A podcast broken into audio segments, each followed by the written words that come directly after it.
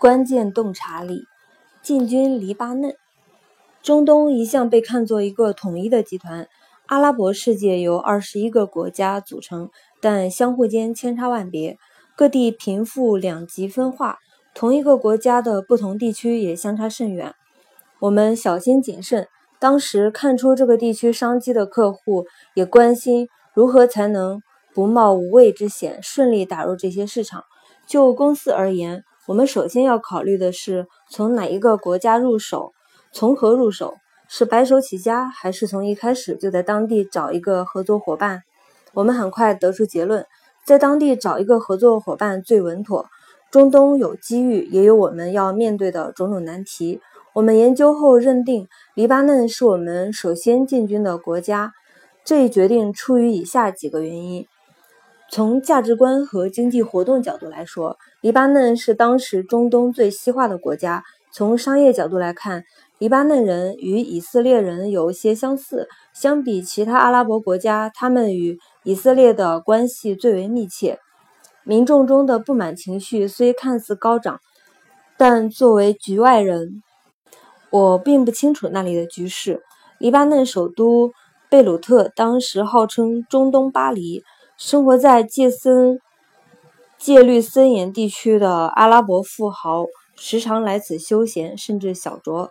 在黎巴嫩，你可以游泳、划水、品尝中东的美食。我认定这是我们到中东投资的理想国家。就我们所知，中东世界根本不存在公关，因此我们最好找一家有意进军公关、接纳我们的当地广告公司合作。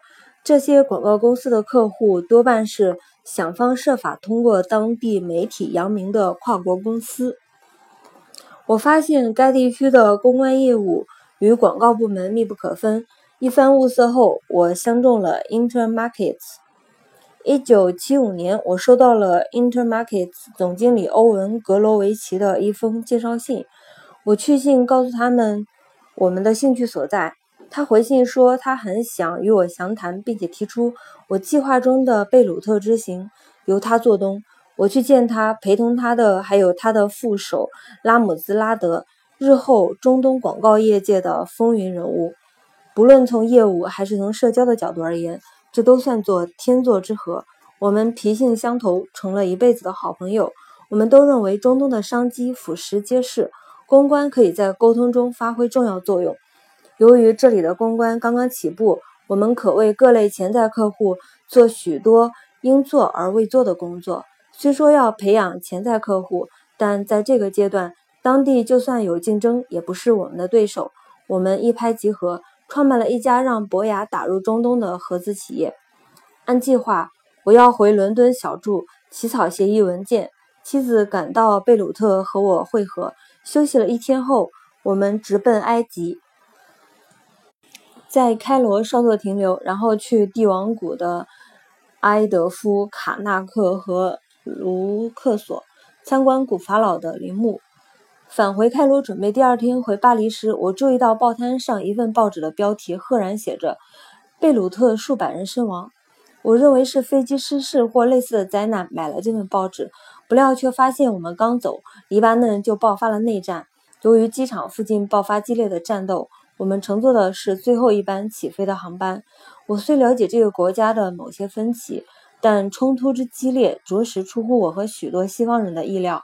当然，当时还没有手机或笔记本电脑，我与分公司音讯不通，他们一直在联系我，想知道我是否平安。我致电向他们报平安，但我们在黎巴嫩开分公司的计划显然告吹。格罗维奇和拉德深知黎巴嫩的局势一时半会儿难以改善，不久就将公司总部搬到了迪拜。我们都希望合作。一九七六年，我们在迪拜世界贸易中心联合创办了博雅中东，该地区第一家跨国公关公司。